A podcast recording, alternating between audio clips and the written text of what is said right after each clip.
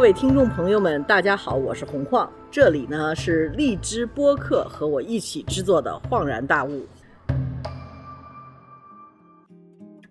这几天大家都可能看到了阿富汗的形势，特别是。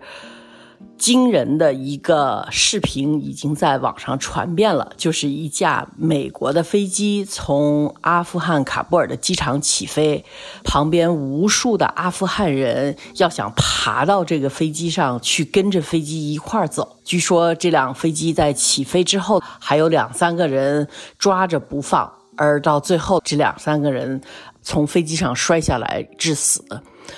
这种样的情景在美国历史上可能不是第一次出现。那么他在撤离越南的时候，同样的情景也发生过。我为什么想起来越南呢？是因为我的好朋友，大家已经呃认识的王向伟总编，就是。他呢，在他的微博的朋友圈里头发了两张对比的照片，一张呢是越南美军撤离，一张呢是阿富汗美军撤离，相似之处惊人。所以这期我们特别请来了王向伟总编。提醒大家一声，王向伟是我一个好朋友，也是资深的媒体人。他曾经是 South China Morning Post 的总编，他现在也是 South China Morning Post 的专栏作者。所以呢，我们想聊一下美国的外交政策是不是出了严重的问题，而且他的这次撤离到底为什么会如此的悲惨，而他在越南相比。又有什么共同处？好，欢迎王总编。本来是说聊别的，但是我想这正好星期这个星期三出来比较及时。这阿富汗这事儿昨天晚上基本上就我看全网就崩了，就没想到塔利班这么快就把卡布尔就给占领了。是啊是啊是啊是，而且就是说，他这里面令人很吃惊的有几个问题，就是第一个问题。讲到，因为关于撤军，美国拜登政府早就开始去做了。那么现在很多人不明白的是，他一旦决定撤军之后，他本应该是说，他下边的情报部门和美国国防部，把撤军以后所要发生的所有的这个可能要发生的事情，他都应该预想到的。结果这一次发现，他们整个从五月份撤军开始到现在，都是一团糟，那就是说明他们没有认真的去考虑任何的后果。而且另外一个就是讲到说，我昨天和今天看到报道说，在过去的二十年，美国政府花费了八百三十亿美元，这是相当惊人的数字，来全新的装备，就是阿富汗军队。而且呢，就提供的都是美国最先进的武器，一共有三十万人。现在搞不清楚塔利班这个现在有多少人，但是呢，就是基本上来说，我们看到的报道和这个画面，基本上看到的就是塔利班拿着 AK 四十七，最多的就是有一些什么火箭弹之类的，就是。肩扛的火箭弹，其实他们也就是这样的装备，就相当于这个共产党跟国民党之间内战的时候，这个共产党是小米加步枪的感觉。对对，就是打败了国民党军队。国民党军队当时就是全新的美式装备，汽车大大炮，是，而且而且是在几天之内的事情，因为我。这两天一直在看美国的各个电视台的报道，CNN、NBC、CBS、ABC，所有的评论家和包括他的军人，现役的和退伍的军人，基本上都普遍的震惊，就是说，这个这三十万的被美国训练、提供了最新武器的三十万的阿富汗军队，怎么会在一夜之间就垮了？这个真是令人震惊啊！我在看《纽约时报》的一个标题，不是它的最主要的，但是它一个标题呢，就是说美国的在阿富汗的外交人员严重错误的估计了阿富汗当地的情况，就是因为他那个布林肯好像三天前还在说，三十天以后有可能塔利班包围卡布尔，没错，基本上话音没落，塔利班已经进了总统府，然后他那个总统好像也跑了，对吧？对对，他现在已经离开了，好像去了周边的一个国家，而且这个令人非常的不可思议的，就是说，昨天我也看到了布林肯，因为这个布林肯他们这要这个做这个 damage limitation，所以呢就接受了这个 CBS 呃 ABC 和这个 CNN 的访问。其中我忘了是美国哪一个主要电视台，就曾经就播放了一段拜登的在五六月份接受一次访问。当时很多人就有记者问他，就会不会发生像一九七五年的时候，美国从这个越南撤军的时候出现的非常悲惨的情况，就是很多人要从大使馆的楼顶爬上直升飞机逃跑。然后拜登呢，就是说绝对不会发生这样的事情。可是你也看到了，从昨天开始，结果在网上对，结果这样的事情就是发生了，而且很多人就把一九七五年美军从西贡这个美国大使馆的房顶乘坐直升飞机仓皇出逃，跟昨天美军的直升机在美国大使馆上空盘旋的照片放到一起，非常令人震惊啊！就是说，这个你可以想到说，塔利班基本上就是用咱们国内经常说的语言，用这个小米加步枪打败了一律美式装备的最先进武器的汽车加大炮的阿富汗军队，而且也是农村包围城市。没错，没错。而且就是说，你这个说的非常好。当我看这些新闻的时候，我就感到，就是说。而且我昨天啊，听到美国的一个著名的研究国家安全事务的人，他就说过这样的话：，基本上所发生的事情，就是说，美国在过去的二十年，把主要的精力都集中在维持大城市的安全，农村它基本上它的影响力很小。这个跟阿富汗当地的情况有关系，就是因为阿富汗历来都是由军阀割据，就每一块每一块都是一些军阀统治，尤其在农村地区，它是受到部落和军阀的控制。就是说，这个政府即使在美军没有进攻阿富汗的时候，阿富汗当时的政府他也很难去控制这些地方，所以后来他们也没管，基本上就主要是以控制大城市为主。所以这次塔利班的胜利，就使人想到了，就是他真正做到的。也使我想到的，就是共产党以前采取的措施，就是第一采取游击战，第二采取的策略完全是这种以农村包围城市，而且当他们都布置好之后，你想，基本上就是在过去的十天之内，应该说不超过两个星期，就把过去美国二十年在阿富汗经营的。不管是阿富汗的军队，以及他整个经营的这个情报系统，以及他整个经营的管制系统，都遭到了毁灭性的打击。这个对美国，就是我讲的，就跟越战一样。我想这一次啊，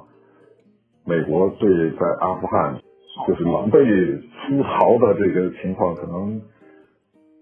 未来一段时间他们可能会有非常深刻的反省。为什么会发生这样的事情？而且就是说，我看到美国的政客已经开始公开的说，就是这个对美国在全球的声誉以及它的地位都会遭到沉重的打击。其实这也是一样，因为这个拜登上台之后，他一直在跟他的盟友和全世界的，就是说这个国家说，说这个美国又回来了，America is back。结果呢，就是也没几个月呀，然后他们就在阿富汗呢受到了这种沉重的打击。我昨天看了 BBC 上头一个采访，他采访的人呢是一个阿富汗的一个女的，这个女的应该是他们不是 BBC 的记者，而是阿富汗当地的一个媒体记者。然后他就在这个采访里头说了一件事儿，很有意思。他说：“你知道，就是在阿富汗塔利班到了一个地方，他们非常有秩序的去跟每一个部落的长老去沟通，对，就是他们沟通的特别好。然后呢，因为他们都是阿富汗人。”然后他们特别知道怎么样去在阿富汗的文化环境里头尊重这些长老的意见，然后征求他们怎么样去管理这个地区的意见 等等，而且还还要说要把这些长老到最后一旦塔利班占领了阿富汗以后，要把所有的长老请到一起，要去开一个会，要征求长老们的意见等等。而阿富汗的大部分人都是还是在部落里头生活。所以呢，尤其在农村，就特别听这些长老的。肯定长老就是说，那咱们就跟着塔利班办，他们还是 OK 的。现在倒霉的就是那些大城市的人，就是原来当警察、当部队、当什么这些，等于是机关干部。另外一个就是他们自己的记者说，现在在卡布尔最那什么的一句话就是，千万不要相信美国人。没错。谁相信美国人，谁倒霉。对，而且就是说，你刚才提到的这个女记者，你知道塔利班现在主掌政权这毋庸置疑了，因为很多人讲到说，现在的这个塔利班政府，他所执行的这个政策的理念，跟这个二零零一年美国出兵阿富汗推翻的这个塔利班政府的执政理念其实是一样的。而且呢，不管是对妇女的权益的严格的限制，以及这个他治理理念的其他的这方面，所以呢，其实现在外面也在讨论对这个阿富汗的妇女的人权以及她生活的进一步的限制和打击，这个是非常大的。因为在过去的这二十年，美军占领阿富汗的时候，他们积极的推动这个妇女权益的平等。因为你知道历史的原因决定，就是这个阿富汗妇女在阿富汗是没有任何地位的，而且上学的，对，也不能上学，也不能露面的，然后这个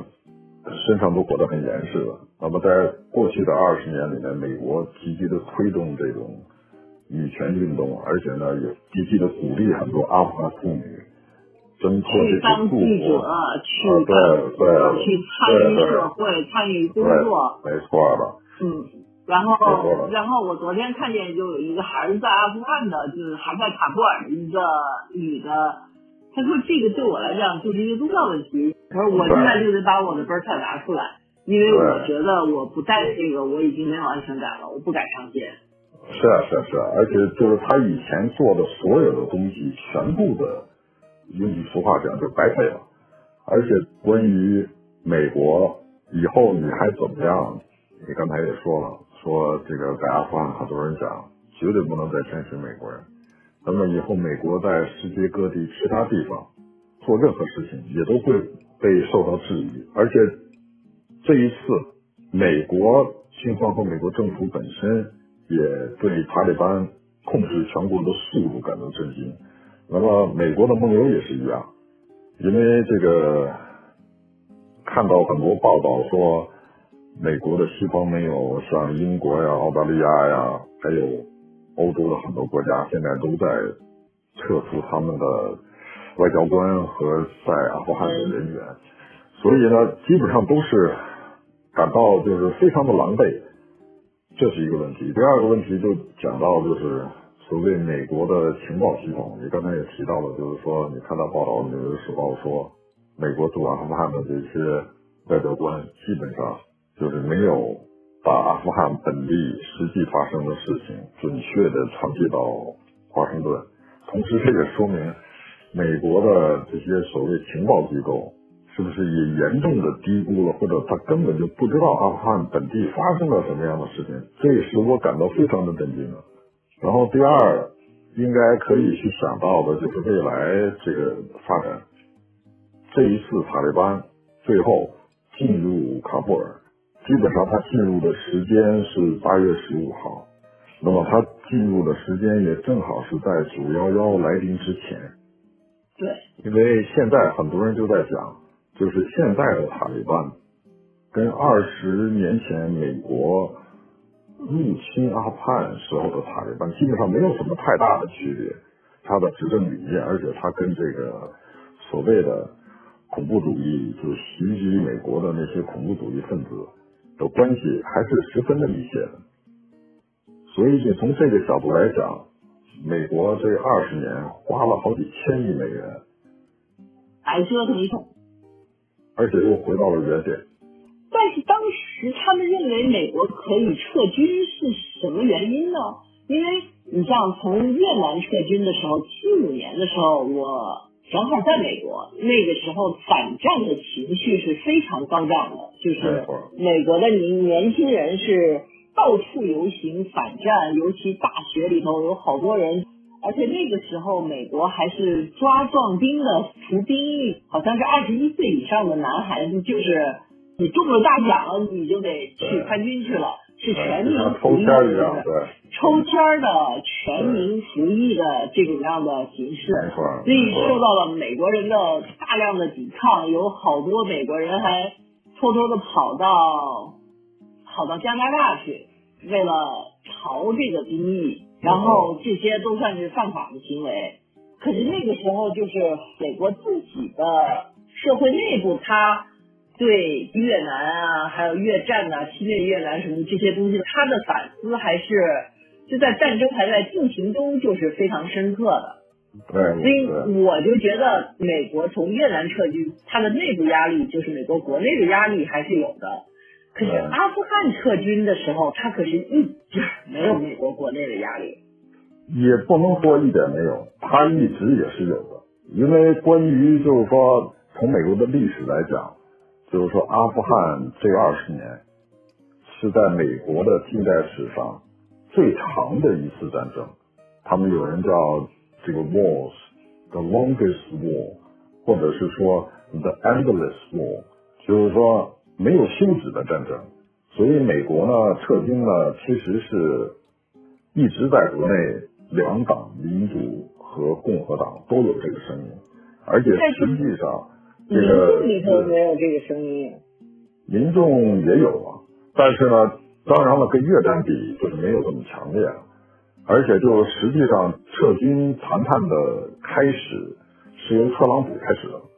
跟这个塔利班进行直接的谈判，而且那个时候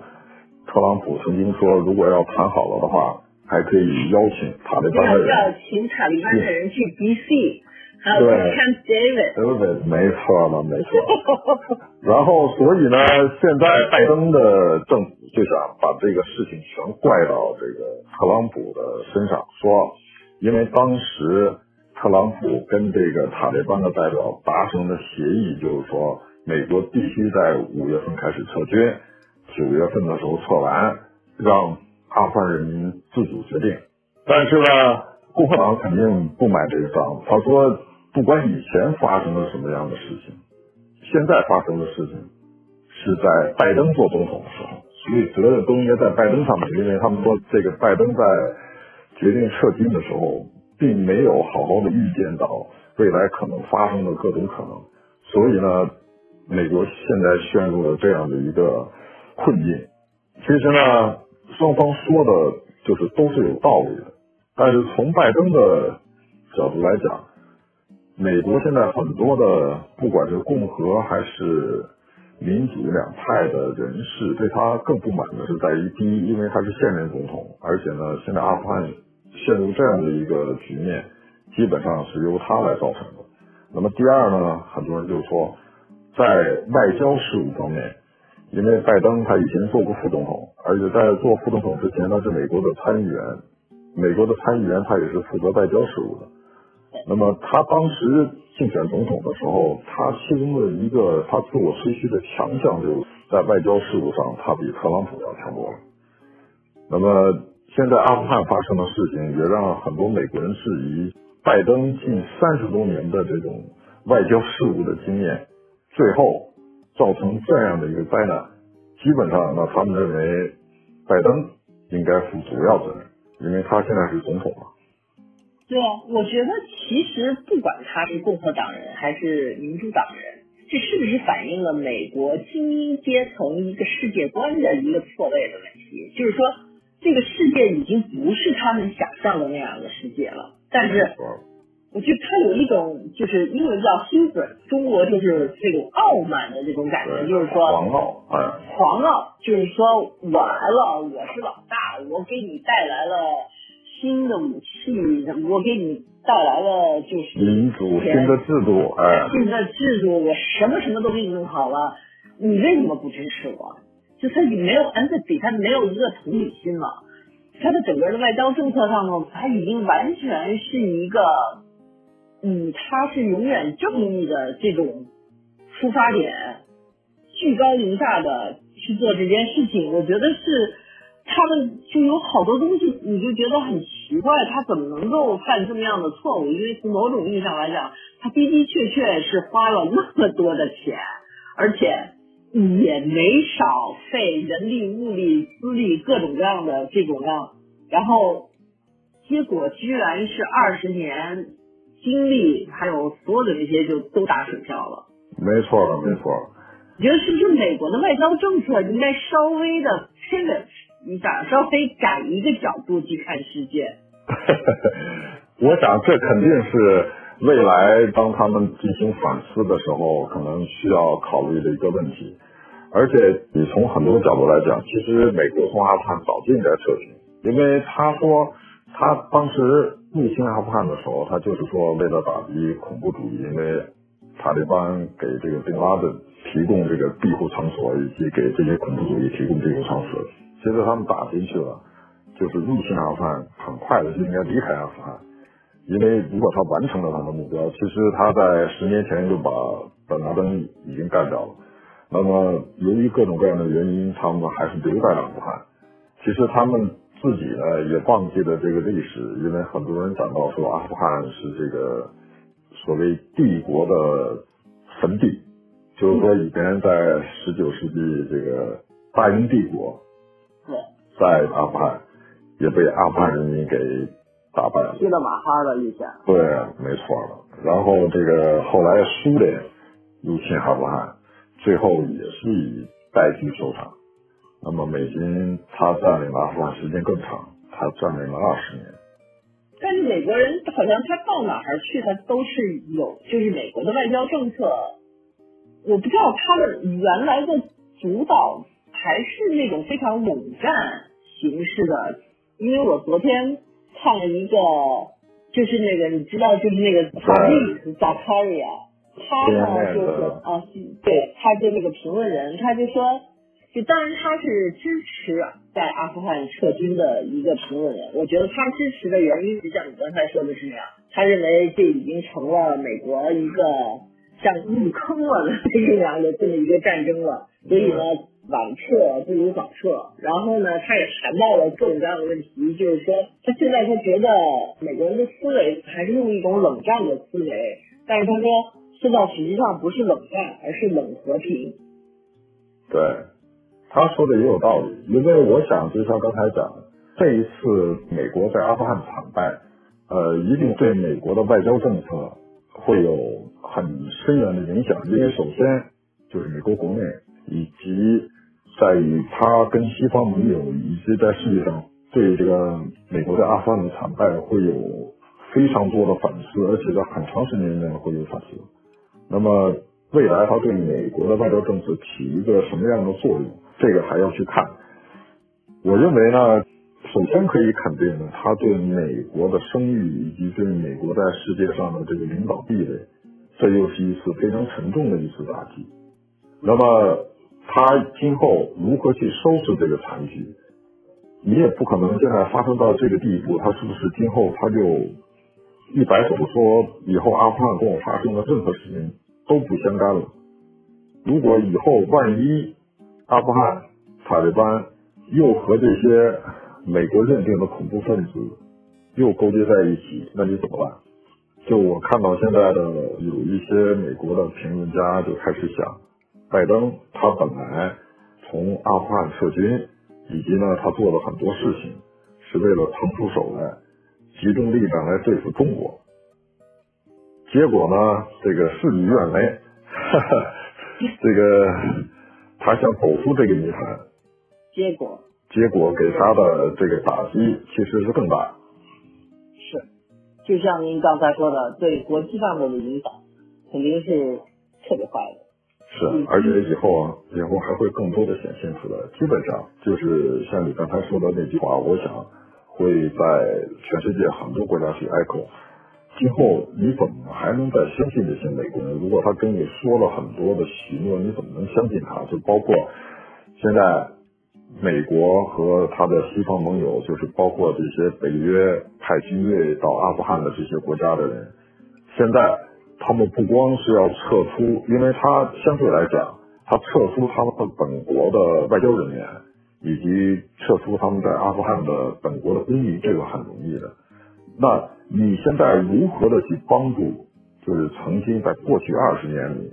帮助美军，对了，你帮助北约的这些国家派驻军队这些工作的这些人怎么办？比如说之前阿富汗人怎么办？对，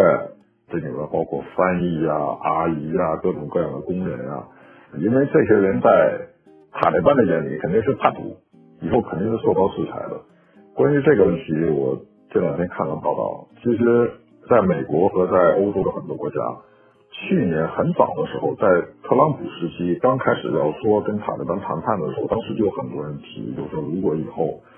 塔利班那再重新执政之前，那么以前为美军和为这个北约军队工作的这些阿富汗人，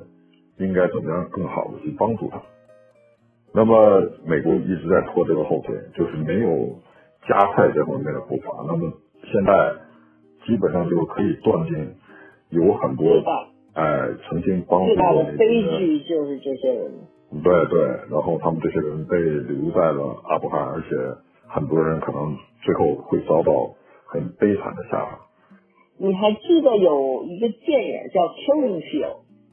讲一个《纽约时报》的记者在柬埔寨的故事。对，没错，我看过这个，对。同样的下场，就是因为这个柬埔寨人是《纽约时报》记者的翻译，然后到最后他走了，那个人留下来了，然后就是非常糟糕的一件事情。我不知道这个是电影，好像还是真人的事儿，就是说到最后还是有一个相对乐观的一个结尾，但是在这中间的这个过程真的是，哎，差不多如此。对，是可以说是美国人的不负责任吧？对，你也可以这么说。而且这个电影是，这应该是真人真事。这个好像是那个柬埔寨人自己写了一本书，后来。对，就是讲他的这个，他当这个《纽约时报》的这个记者的助理嘛。后来这个《纽约时报》的这个人走了，他被留在了柬埔寨。后来历经磨难，最后又去了美国。嗯。终于又到了美国。所以你就想到说，就是以后还是说我们刚才说的这个句话，以后谁还谁还愿意？谁还敢去啊？对呀，你信了之后的后果是什么？而且就是你可以想到他未来的就是国际上以及对美国的声誉的反响，但实际上他更应该反思的就是说，就连撤军的这件事情，他自己也没有计划好。你想？当他们撤军的时候，他们现在把大部分军队给撤走，让很多人感到很奇怪的是，他把这些大使馆的这些人，还有所有美国人都留在这儿，可能他们认为就是他们经过二十年训练的这三十万阿富汗军可以保证阿富汗大城市的安全，可能他们也没有想到，所以现在令人家感到很奇怪的是，他把军队都撤走了，然后阿富汗沦陷。喀布尔沦陷了，现在他又派了六千美军士兵再回到喀布尔，再去撤侨。对啊，所以你就想到说，他当时撤军的时候，他难道没有想到，就是说，如果塔利班真的取得成功的话，对这些大城市的影响，所以他先把军队撤走了。然后呢，前天应该是美国时间，拜登签署命令。再派五千名美军回到喀布尔，协助这个美国的外交官和美国人撤离。后来昨天美国国防部又增派了一千人到这个喀布尔，所以你就感觉很奇怪啊，就是说他的整个的这个顺序啊，他的这个计划呀，完全都没有想清楚。就完全就是乱的，就是基本上没有想清楚。那你觉得？因为今天我还看了在头条上头，前些日子有一个应该算是恐怖事件吧，一个中国人的班车，后来是应该是坠毁了，还是因为被人家捣乱的坠毁在巴基斯坦？没错，没错。啊，所以我就想，这个塔利班如果说重新掌握了阿富汗以后，对我们有什么影响呢？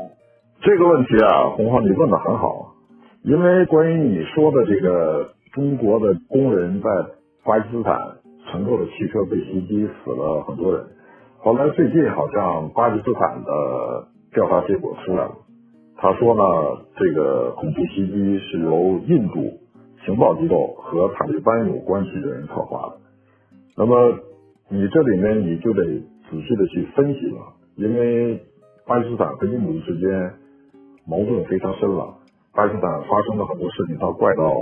印度不足为奇。那么他也提到了关于塔利班，但具体是不是这还要去看了。那么从另外一个角度，对中国有什么样的影响？这个你问的很好，因为好像在上个月，塔利班的代表呃来到天津，跟这个中国的国务委员兼外交部长王毅还见过面。那个时候其实也是一个明显的信号，就是塔利班的这个。代表已经开始跟他认为未来在塔利班执政之后，在外交上对塔利班的外外交政策有很大影响的这些国家，他们已经开始先行的去访问了。这也显示出塔利班赢得阿富汗政权的这个信心啊。其实他们也跟王毅呢很有把握的，呃，对他们已经认为很有把握了。那么未来，我想。因为这个阿富汗跟中国也是邻居，塔利班掌权之后，那么阿富汗本身政治的稳定以及国家的安全的稳定，其实对中国也是很重要的。我想，中国肯定也是非常希望塔利班能恢复稳定，不管是谁掌权。那么你看得很清楚，就是说，从昨天开始，喀布尔沦陷之后，美国还有。美国的盟友现在都开始说要全部的，就是很多人说要关闭他们在喀布尔的大使馆，而且呢，就是要撤出全国的外交人员。呃，基本上中方是没有任何的动作。目前来讲，我只看到了中国驻阿富汗大使馆发了一个声明，就是基本上说，在过去的这几天里，那么没有中国人在这个乱局中受伤。或者发生其他的事情，那么他们会密切关注阿富汗的局势。因为我对这方面不是有特别的了解，但是我认为，就阿富汗国内政局的稳定、安全的稳定，我想这应该是中国应该看到的吧。而且就是你想上一次这个塔利班派代表跟王毅见面，从某种角度来讲，双方未来的合作可能也会是有的。因为从中国的角度来讲，那肯定是希望。这个局势，阿富汗是一个稳定的局势，不然对，没错，是吧？哦，对啊，谁也不希望在自己的家门口就是会有这样闹人闹。啊，对啊，但是我想今后中国跟塔利班之间的活动，可能我们现在还是要去看，因为现在的局势还是非常的不稳定，而且呢，就是说未来这个局势怎么走，我想呃还是要再进一步的去看，但是焦点还是在美国。对，焦点是在美国，但是你觉得对整个中亚的这个，因为它会影响到旁边，它旁边有拉脱维亚，还有很多这些原来从苏联分裂出来的这些新的国家，因为阿富汗还是挺庞大的一块地方。那肯定，那肯定。就是它对它这些邻居来讲，应该还是影响挺大的吧。就是改了，这这块版图的颜色就改了。是，而且它的地理位置在南亚以及在亚洲是非常重要的，要不也不会是说先是大英帝国，然后前苏联，还有美国，对这个地方虎视眈眈，因为这是由它的地理位置、地理位置来。地理位置重要性在哪儿？因为虽然它是一个就是说内陆国，但是呢，就是由于它过去的历史地位所决定，虽然它是一个很穷的国家，但是呢，第一是由它的地理位置，第二呢是由于它现在也是主要的一个毒品的生产国，而且呢，就是说最近这么多年，在美国人眼里，它又是恐怖主义的基地，对吧？对，所以呢，从这各种角度来讲。第一，由于它的地理位置的重要；第二，是由于它本身国家的这些事情，所以呢，会成为这个国际政治的焦点。对，嗯啊，反正这个真的是特大的一个新闻。我们因为现在好多事情都没法说。昨天这个突发的阿富汗的这个整个地理政治的位置就变了，这真的是挺惊人的一件事。所以我就想。跟你一块儿惊叹一下，其实除了这个，都知道美国人这这个 真的是有点不靠谱了。一个撤离，可能最多的评论还得要再等一个月以后吧？你觉得？应该是，应该是，就是我想得再过一段时间，可能还会再清晰吧。但是就像我讲的，美国的这个反思，对这个整个他外交政策以及对阿富汗发生的本身的这个反思，可能。持续的时间会更长。嗯，这个需要得有十年。对啊，反正得需要五年。嗯，是。